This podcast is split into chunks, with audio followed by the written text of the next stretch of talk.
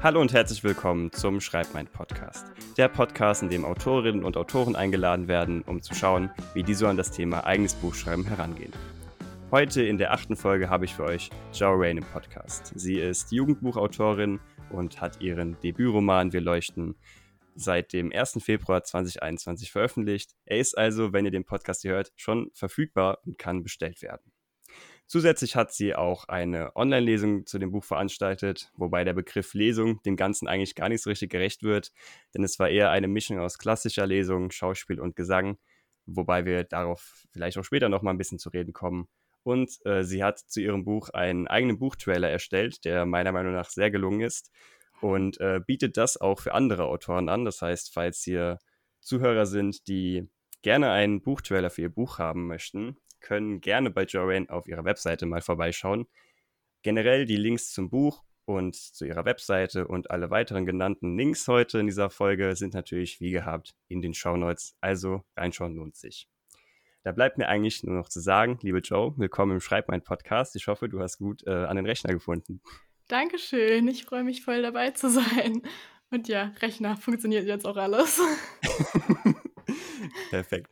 Ähm, am Anfang finde ich es immer so ein bisschen spannend, wenn die Leute sich selbst mehr so ein bisschen vorstellen, damit die Zuhörer ein bisschen mehr so einen Eindruck von der Person bekommen. Kannst du mal so ein bisschen erzählen, was du so noch neben dem Schreiben machst und wie so dein, wie so ein typischer Tag im Leben von Joe Rain aussieht? Gerne.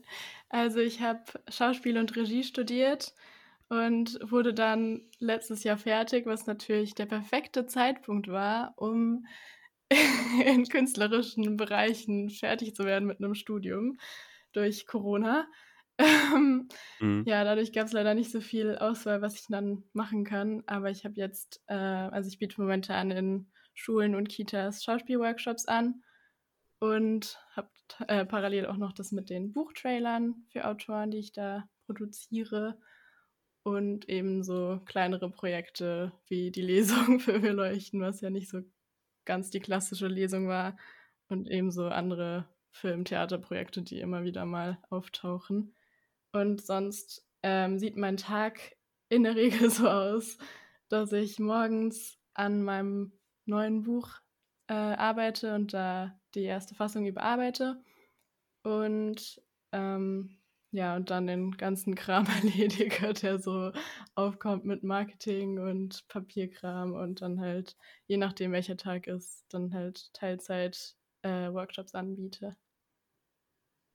Du hast ja auch schon jetzt äh, deine Lesung und deine Buchtrailer angerissen. Kannst ja gerne mal ein bisschen mehr darüber erzählen. Zum Beispiel jetzt mal mit den Buchtrailern angefangen. Wie bist du auf die Idee gekommen, dass du einen eigenen Buchtrailer machst und das Ganze vielleicht dann auch für andere dann erstellst? Wie kam das so?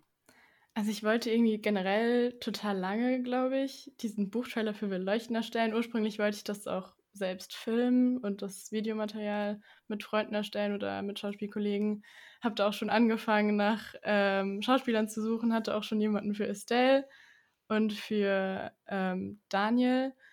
Nur Easy war total schwer. Also Easy ist im laut Cover die Kommunistin im Buch, die Verrückte, die äh, rote, rote kurze Haare hat. Und da war schon das Problem, ich kenne niemanden mit kurzen roten Haaren. Ähm, aber dann war ja mit Corona eh alles blöd und hat dann eh nicht geklappt. Mhm. Ähm, und ich habe irgendwie zu der Zeit dann so nach anderen, Alter, also nach Alternativen gesucht. Und mir war davor jahrelang nicht bewusst, aber es gibt ja so Web, äh, Webseiten, wo man lizenzfreie Bilder findet und da gibt es auch lizenzfreie Videos, das wusste ich nicht. Richtig geil. Mhm. Und dann habe ich eben daraus dann die ganzen Videos zusammengesucht für den Trailer und mit Schauspielkollegen noch die Stimmen aufgenommen. Und so entstand der Trailer. Und irgendwie hat es so viel Spaß gemacht, dass ich mir dachte, das kann ich auch für andere anbieten. Ich habe dann nämlich auch für den Readers Verlag einen Trailer erstellt, auch so um die Zeit. Und dann jetzt von, also diesen Monat habe ich dann angefangen, auch für andere Autoren das anzubieten. Mhm. Sehr, sehr spannend. Und ähm, zu deiner Online-Lesung nochmal für die Zuhörer, die jetzt ähm, sich darunter vielleicht noch nicht so viel vorstellen können, weil wir jetzt schon gesagt haben, okay, das ist jetzt ein bisschen mehr als so eine Lesung gewesen. Ähm, was kann man sich darunter vorstellen, was da passiert ist? Also es war sozusagen eine Stunde so eine kleine Show, ähm, wo wir eben gelesen, aber auch geschauspielert und gesungen haben. Es war eben so eine Mischung und wir haben noch äh, coole Definitionen vorgelesen, die es im Buch gibt und ähm, ja, einfach so ein paar unterschiedliche Sachen gemacht, um das alles ein bisschen lockerer zu gestalten. Und momentan kann man ja eh nicht so viel machen abends und wir dachten, wir machen da mal so ein kleines Event draus. Und dann am Ende gab es das QA. Und das hat auch relativ gut funktioniert, so mit YouTube-Kommentaren bei diesem Livestream. Wir hatten das nämlich ursprünglich in Offenbach in einem Theater geplant. Das war richtig cool. Wir hatten uns so mega gefreut, dass wir das in so einem richtigen Theater machen können. Und dann kam die nächste Welle. oh, mega ärgerlich, ja. Ja. Aber wie kam dann diese Idee, dass du quasi, ähm, sag ich mal, eine bessere Lesung, was heißt besser, war eine ähm, showmäßigere Lesung machen willst. Also es ist ja eher klassisch so, dass man dann äh, sein, aus seinem Buch so ein bisschen vorliest und so ein bisschen Fragen beantwortet und so. Wie kam so diese Idee, dass du sagst, okay, ich will da jetzt, ich will da irgendwie noch ein bisschen mehr zeigen, dass man da irgendwie einfach mehr zu sehen hat? Ich glaube, die war einfach da. Also ich habe das einfach dadurch, dass ich das studiert habe, also Schauspiel und Regie und einfach so hm. Shows auf die Bühne stellen, ähm, war das so für mich fast schon logisch, dass ich daraus auch sowas mache und nicht einfach nur sitze und lese, weil ich mir dachte, ja, das wird doch langweilig irgendwann, irgendwann kann man sich nicht mehr konzentrieren und also bei so klassischen Lesungen hat man halt dann meistens das Lesen, dann Q&A, dann Lesen, dann Q&A und irgendwie wollte ich da mal was mehr draus machen und in Wir leuchten sind auch einige Songs, deswegen dachte ich mir, das passt doch voll gut, wenn wir dann auch noch ein bisschen singen und halt ein paar Sachen schauspielern und ja, irgendwie hat sich das dann so im Laufe des, äh, der Proben so ergeben, dass wir dann diese Struktur hatten. Hm. Ja, ich glaube, jeder Studierende kann ja auch bestätigen, dass äh, nur Vorlesen, Zuhören schnell langweilig, langweilig werden kann. Deswegen finde ich das eine mega coole Idee. Ja. Ja, danke. Dann äh, würde ich jetzt gerne noch ein bisschen mehr darauf eingehen, äh, wie du zum Schreiben gekommen bist. Äh, wann hat das bei dir angefangen? Kannst du dich da noch dran erinnern? Also so richtig erinnern nicht. Aber ich habe auf jeden Fall, bevor ich schreiben konnte, schon Geschichten erzählt, mir selbst oder meiner Schwester. Ich weiß noch, dass ich irgendeine Geschichte angefangen hatte, ihr zu erzählen, weil wir irgendwie auf so einer Autofahrt waren. Und die war mega spannend. Ich wusste selbst nicht, wie es weitergeht. Aber irgendwie haben wir es dann vergessen, weiter zu erzählen. Und ich will jetzt immer noch wissen, wie es weiterging. Es war irgendwas mit so einem Labyrinth und so einer komischen Wand. I don't know. ja, und irgendwann habe ich dann auf jeden Fall schreiben gelernt und irgendwann auch tippen gelernt und dann eben angefangen, Geschichten auch aufzuschreiben, was ganz praktisch ist, weil man sich dann auch daran erinnert, was man geschrieben hat, wenn man es ja nachlesen kann. Das war mit dem Erzählen so das Problem. Ähm, ja, und dann habe ich angefangen, Kurzgeschichten zu erzählen, die dann irgendwie immer länger wurden. Und mein allererstes Buch, das wird niemand jemals sehen, ähm, da war ich zwölf und das fing als Kurzgeschichte an, aber irgendwie wurde daraus dann ein Buch mit so, ich weiß nicht, 200 Seiten oder so. Ähm, Ach, krass. Ja. ähm, es ist auch sehr merkwürdig ausgeatmet, äh, ausgeatmet, ausgeartet, weil es auch überhaupt nicht geplottet war. Es war einfach so, je, beim Schreiben kamen halt die ganzen Ideen. Aber es war total gut, es zu haben, weil ich dann wusste, ab dem Moment, dass ich auch ein Buch beenden kann, und zwar ein langes, also längeres Buch. Und ja, dann habe ich noch ein paar Bücher angefangen und nicht beendet und dann kam Beleuchten. Kannst du dich noch daran erinnern, äh, also du kannst dich wahrscheinlich noch daran erinnern, worum es in der Geschichte ging von dem Buch, das niemals veröffentlicht wird? Oh Gott. Ähm, ja, es ging um ein Mädchen aus der heutigen Zeit, die ein Tagebuch aus, äh, der ein Tagebuch findet von einem Mädchen aus dem 19. Jahrhundert. Und ich glaube, das waren dann irgendwann alterni alternierende Kapitel, wo dann das eine Kapitel in der Gegenwart war und das andere Kapitel im 19. Jahrhundert. Und irgendwann sind die auch aufeinander getroffen, weil die, es wurde dann, also am Anfang war das so normal und irgendwann wurde daraus Fantasy. Und irgendwann konnte irgendwie, die, also diese eine war dann unsterblich irgendwie plötzlich aus dem 19. Jahrhundert und dann haben die sich kennengelernt am Ende. I don't know. Es ist ein bisschen ausgeartet. Irgendwas war dann auch noch so mit Seelen. Ich glaube, ich habe einfach extrem viele Fantasy-Romane zu der Zeit gelesen. Ich weiß auch noch, plötzlich war dann auch so eine Liebesgeschichte da und die aus dem 19. Jahrhundert ist dann mit diesem Typen durch den Wald gerannt, wie bei Twilight. Und der war so schnell und dann waren die auf so einer Blumenwiese, auch wie bei Twilight. Yep. sehr, sehr viele Sachen auf einmal plötzlich passieren. Aha, ja. Deswegen wird es niemand jemals lesen. Also der Schritt von Geschichten schreiben zum kompletten Buch war auch eher dann äh, fließend, also nicht so eine, sage ich mal, konkrete Entscheidung, dass ja. du irgendwann gesagt hast, ich will da jetzt ein Buch schreiben. Genau, ja. Sehr, sehr spannend. Ich habe auch ähm, auf deiner Website gelesen, dass du äh, auch deine Geschichten auf äh, Wattpad hochgeladen hast. Mhm. Und ähm, vielleicht gibt es auch äh, Hörer, also es gibt wahrscheinlich Hörer, die ähm, nicht wissen, was es ist. Wie würdest du die Plattform so jemandem beschreiben, der die nicht kennt? Das ist eine App oder eben Website, auf der Leute, die gerne schreiben, Geschichten hochladen können und Leute, die gerne lesen, können diese Geschichten lesen und kommentieren. Und ich glaube, seit neuestem gibt es auch irgendwie Paid Stories, dass man für manche Geschichten bezahlen muss, aber seitdem, also da bin ich schon wieder weg von WordPad. Ich habe das 2015 und 16, glaube ich, so aktiv betrieben dort und dann hat sich das so verlaufen, weil ich dann dachte, die nächsten Bücher möchte ich nicht mehr hochladen, weil es dann vielleicht mhm. einfacher ist, einen Verlag zu finden. Genau. Aber wir leuchten habe ich auf jeden Fall damals dort hochgeladen. Jeden Freitag kam dann das nächste Kapitel und das war irgendwie voll die gute Motivation, um dran zu bleiben, weil man dann immer wusste, okay, es gibt Leute, die wollen wissen, wie es weitergeht, also kann ich die nicht enttäuschen und muss jetzt weiterschreiben. Ja, man hat dann so ein bisschen, äh, sag ich mal, den Druck von außen. Genau. Dann ist man auch so ein bisschen gezwungen, da äh, ja. dran zu bleiben. Irgendwie ist das ja. schon gut, weil das motiviert auch, weil die dann, also die meisten Kommentare sind bei WordPad eigentlich in der Regel positiv, außer man klatscht da extrem viele Rechtschreibfehler rein. Ähm, und es, es pusht einen so ein bisschen und gleichzeitig hat man diesen Druck und das ist, also bei mir hat es voll gut als Motivation funktioniert. Hm.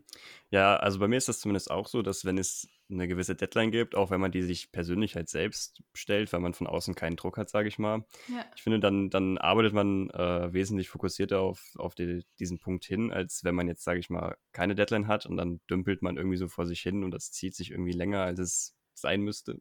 Ja, total. Irgendwie, ich glaube, sich so Ziele zu setzen, macht es dann so zu einem, mehr zu einem Job, den man auch ernst nimmt, als wenn man so sagt, ja, das ist so auf meiner To-Do-Liste das Letzte, weil das ist ja das, was ich gerne mache und alles andere muss ja erstmal erledigt werden. Aber wenn man das ernsthaft machen will, dann muss man ja das auch als Priorität setzen.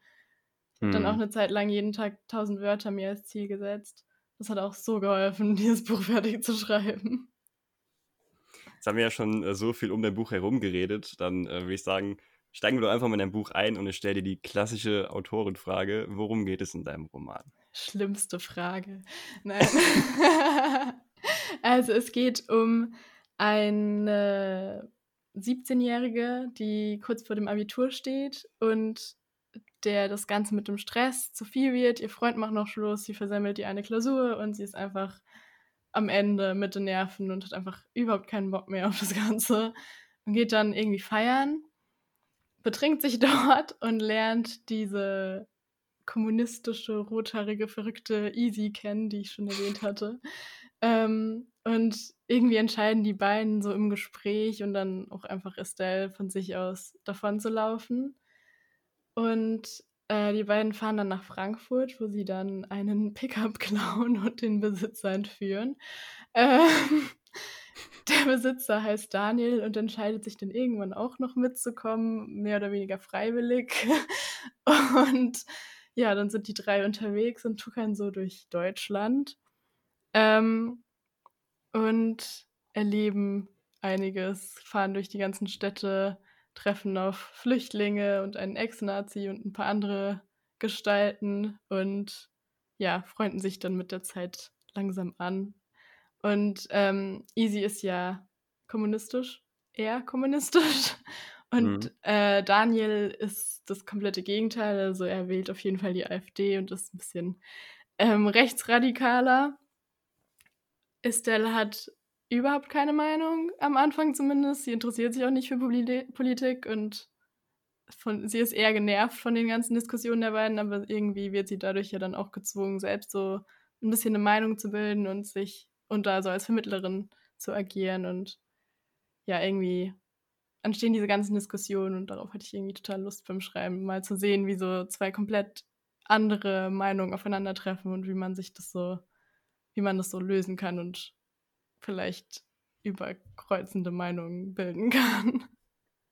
Hm. War das dann auch die Idee, die zuerst da war bei dem Buch oder was war dann zuerst da? Wie hat sich die Geschichte so entwickelt? Ja, genau, das war die erste Idee. Einfach dieser Gedanke, wie es wäre, wenn eine Linksextreme mit einem Rechtsextremen diskutieren müssten und auch aufeinander eingehen müssten, anstatt sich nur anzuschreien. Und Estelle war dann so die, der Charakter, der, glaube ich, als letztes kam, aber irgendwie auch so am wichtigsten ist, weil ohne sie würden die nicht miteinander reden. Hm. Ja. Also ich habe ja auch schon äh, rausgelesen, dass das so ein bisschen dann äh, wie ein Roadtrip äh, sich entwickelt. Ja. Das ist jetzt so ein bisschen, sage ich mal, off-topic vom Buch. Ähm, hat das irgendwie Relevanz? War das jetzt als, sage ich mal, Mittel zum Zweck, dass sie gezwungen sind, ähm, miteinander klarzukommen auf engstem Raum? Oder hast du schon mal einen Roadtrip gemacht? Wie, wie kam das dann da rein? Mm, irgendwie war es auch Mittel zum Zweck, weil wenn man in so einem kleinen Auto sitzt den ganzen Tag, muss man es halt miteinander aushalten. Ähm, und gleichzeitig stand ich selbst vor meinen Abiturklausuren und ich glaube, das war auch so meine Art, ein bisschen davon zu laufen und was zu erleben, wenn auch nur in meinem Kopf. Ähm, ja, und ich hatte zu der Zeit, glaube ich, noch keinen Roadtrip gemacht. Habe ich dann später in Frankreich, aber war jetzt auch nicht mit einem Auto, also war noch nicht so ganz so spektakulär wie dort im Buch. Aber ich habe es mhm. auf jeden Fall noch vor. Ich möchte diese Reise mal nachfahren äh, und das Ganze sehen, was ich da geschrieben habe. Ich hoffe, diese ganzen Beschreibungen ergeben auch Sinn. Ich war in den meisten Städten gar nicht. Ich musste dann mit Google Maps mir aushelfen und mit Wattpad-Lesern. Aber das ist ja auch spannend. Also du hast quasi diesen Roadtrip schon, sage ich mal, versucht, so naturgetreu dann auch zu erstellen, oder wie? Ja, also es gibt ein paar Dörfer, bei denen die sind, oder Waldwege, die ich auf jeden Fall nicht von Google Maps hatte. Ich weiß nicht, ob die existieren, wahrscheinlich nicht da, wo sie sind, aber mhm. so im Großen und Ganzen schon. Natürlich sehr, sehr spannend. Nochmal eine kurze Off-Topic-Frage. Ähm, welches Land würdest du in deinem Leben noch gerne bereisen? Gibt es da irgendein Favorite? Ähm, ein Favorite nicht. Ich würde auf jeden Fall gerne mal die Nordlichter sehen. Hm. Ähm, und generell so in den Norden. Aber ich würde eigentlich gerne überall hin. die Welt ist so groß und man sieht so wenig davon. Das ist eigentlich total traurig. Ja, das stimmt, das stimmt. Okay, ähm, schnell wieder zurück zum Buch, sonst bleiben wir noch zu sehr ab. ähm, dann, du bist ja Jugendbuchautorin. Macht das für dich ähm, Unterschied oder was macht für dich ein Buch zum Jugendbuch? Was ist da, sage ich mal, so dieser Punkt, wo man sagt, okay, das äh, macht ein Jugendbuch aus irgendwie? Also ich glaube, ich bin da einfach reingerutscht, weil die Charaktere in meinen Büchern meistens so alt sind wie ich und ich halt in dem Fall, als ich das geschrieben habe, noch jugendlich war. Mhm. Ähm, aber ich glaube, das Wichtigste bei einem Jugendbuch ist einfach nur, dass die Charaktere jung, jünger sind, also die Hauptfiguren. Ich glaube, bei Jugendbüchern gibt es ja wie in allen anderen Büchern relativ viele Genres oder Unterkategorien. Und dadurch, dass also die Charaktere in Wir leuchten einfach jugendlich sind, ist es ein Jugendbuch geworden. Hm. Und ich glaube, also das, woran ich momentan arbeite, da sind die schon 20. Ich weiß gar nicht mehr, ob das noch ein Jugendbuch ist oder dann vielleicht sogar eher zu New Adult ähm, gehört. Aber ja, ich glaube, es geht vor allem um das Alter der Charaktere. Hm. Also würdest du sagen, es gibt jetzt nicht irgendwie spezielle Sachen, die man beachten muss, wenn man für diese Zielgruppe schreibt? Wahrscheinlich sollte man oder zumindest ist es ähm, so klassisch nicht gut angesehen, wenn da explizite, explizite Sexszenen drin vorkommen. Mhm. Aber sonst, ja. Ich, ich meine, es muss halt einfach jugendfrei sein, würde ich sagen. Ja. Ja, auf jeden Fall verständlich. Ähm, was ich auch mal spannend finde, gibt es äh, einen Lieblingscharakter aus deinem Buch und warum? Ich habe Easy schon erwähnt und ich fühle mich ganz schlecht zu sein, dass sie mein Lieblingscharakter ist, weil ich mag die anderen auch. Es sind, es sind irgendwie so meine Kinder und ich fühle mich schlecht, irgendwie so eins auszuwählen. Aber ja, Easy, sie ist einfach geil zum Schreiben, weil sie so verrückt ist irgendwie. Man, wenn man, egal, wenn, also wenn eine Szene irgendwie ein bisschen abflaut ein bisschen mehr Pep braucht, dann muss man einfach easy reinholen und sie sagt dann einfach einen coolen Spruch und dann ist alles wieder gut. ähm, du hast ja schon erzählt, dass du ähm, auch Schauspiel studiert hast. Ähm, inwiefern hat das dir denn, sage ich mal, geholfen, dann Charaktere vielleicht zu bauen oder besser zu verstehen? Oder hat es dir in dem Sinne äh, geholfen? Also ich habe das Buch geschrieben, bevor ich das studiert habe, deswegen Ah ja, hat es ja, in dem. Fall, glaube ich, noch nicht so. Also ich habe schon Theater gemacht. Ich glaube tatsächlich, ich habe ja auch damals schon Theater, also viel mit Theater gemacht. Und ich glaube, es hilft vor allem beim Dialoge schreiben, einfach weil man sich vielleicht noch mehr in Charaktere, ich weiß, ich weiß nicht, ob man jetzt hineinversetzen sagen möchte, aber irgendwie ist es dann mehr real, weil man das auch selbst so ein bisschen in seinem Kopf spielt Hm. und die Dialoge improvisiert und die dadurch vielleicht ein bisschen echter klingen. Hm. Würdest du sagen, dass also noch irgendwie Aspekte, wenn du jetzt äh, nach dem Studium sagst, okay, die kann ich aufs Schreiben irgendwie ähm, rüberschiften, beziehungsweise da habe ich äh, was mitgenommen, wo man sagen kann, okay, das kann man auch fürs Schreiben gut gebrauchen? Ich glaube, generell diese Charakter Charaktere erstellen und ich frage mich, also ich habe es bisher noch nicht ausprobiert, aber ich frage mich, ob ich vielleicht so Schauspielübungen machen sollte, um in diese Charaktere reinzukommen und ob mir das dann helfen würde, die auch realistischer zu schreiben. Also wenn man mal Ja. mit so einem Charakter struggelt. Ja. Ich kann mir das auch gut vorstellen, weil letzten Endes ist ähm, so ein Charakter in einem Buch ähm, zu bauen oder sage ich mal, da halt ähm, lebendig zu machen. Man muss ja auch so ein bisschen dann einschätzen können, okay, wie tickt diese Person, was würde sie in diesem Moment jetzt machen, basierend halt auf dem, was sie so erlebt hat und wie sie als Mensch so tickt. Ja, Deswegen kann man, also ich finde schon, dass es irgendwie in gewisser Weise einfach auch dann Sinn macht, dass man sich in diese Charaktere gut hineinversetzen kann. Und ähm, solche Übungen helfen ja eigentlich dann auch, dass man sich in solche Figuren hineinversetzen kann. Deswegen ja. kann ich mir das schon gut vorstellen, ja. Und so Übungen, die wir auch im Studium hatten, wo man einfach rausgehen sollte und Leute beobachten sollte, das passt ja eigentlich auch total gut zum Schreiben. Hm. Und äh, wie lange hat es dann gedauert, bis die erste Fassung des Buches fertig war? So sechs Monate ungefähr. Zu, das war genau die Zeit, wo ich Abiturprüfungen und Klausuren hatte. ich habe es in, meiner in den Freistunden geschrieben und abends halt irgendwie so als Abwechslung vom Lernen. Eigentlich auch keine super gute Abwechslung, weil man auch am PC sitzt. Aber ja, genau. Dann war ich irgendwie 2016 irgendwann so im Mai oder so fertig. Und dann fing die Überarbeitung an. Ja, krass. Also sechs Monate ist ja eigentlich schon ein recht kurzer Zeitraum, beziehungsweise ein recht äh, guter Zeitraum, sage ich mal. ja, Schon, schon nicht schlecht. aber es ist auch nur die erste Fassung. Die Überarbeitung hat anderthalb Jahre gedauert. Hm. Wie viele Fassungen sind dann noch äh, danach gekommen? Unzählige. Ist wirklich so. Also ich kann, das Ding ist, ich kann es auch gar nicht so richtig zählen, weil ich, also ich habe nicht ein Dokument pro Fassung, sondern ich speichere das immer mehrmals ab, sobald ich eine Hm. Änderung mache, falls irgendeine Version verloren geht, dass ich immer ein Backup habe. Deswegen kann ich das auch nicht so nachvollziehen und ich habe dann auch, also ich hatte auf jeden Fall mindestens drei oder vier Testleserrunden und da hat man ja auch immer mehrere Testleser und was zählt man dann zu jeder Fassung? Also Hm. kommt irgendwie total drauf an. Auf jeden Fall sehr viele, sehr viele Fassungen. Auch natürlich sehr, sehr stark, wenn man dann in den Abiturprüfungen ist, mit, mit seinen Schülern sich unterhält. Ja, und wie weit bist du schon beim Lernen? Ja, also ich habe jetzt mein Buch fertig geschrieben, fangen bald das zweite an. ist natürlich auch nicht schlecht. Aber, aber ich habe, ähm, ich habe mich für, also ich habe durch, durch Wir leuchten irgendwie auch, irgendwie auch fürs Abi gelernt. Also zumindest habe ich mich dadurch auch viel mehr für Politik und so und das Ganze mit dem Flüchtlingsthema interessiert. Hab, hab, war auch auf so einem Flüchtlingstreffen ähm, und habe dort mit Leuten geredet. Und Hm. irgendwie, ja, hat es auch total geholfen, generell für, fürs Abitur zu lernen, so auch als Ausgleich.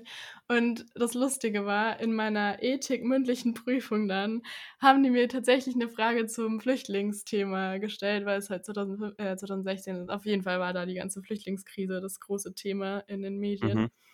Und ich war, es war so geil, als sie mir diese Frage gestellt hat und ich mir dachte, ey, geil, endlich was, wozu ich was sagen kann. Ich habe dein Buch vorbereitet. genau, also. ja, nicht schlecht. Das ist auch eine gute Headline, sage ich mal. Fürs Abitur lernen, erstmal ein Buch schreiben. ja, aber das war auf jeden Fall ein cooles Erlebnis in der Ethik äh, Ethikprüfung.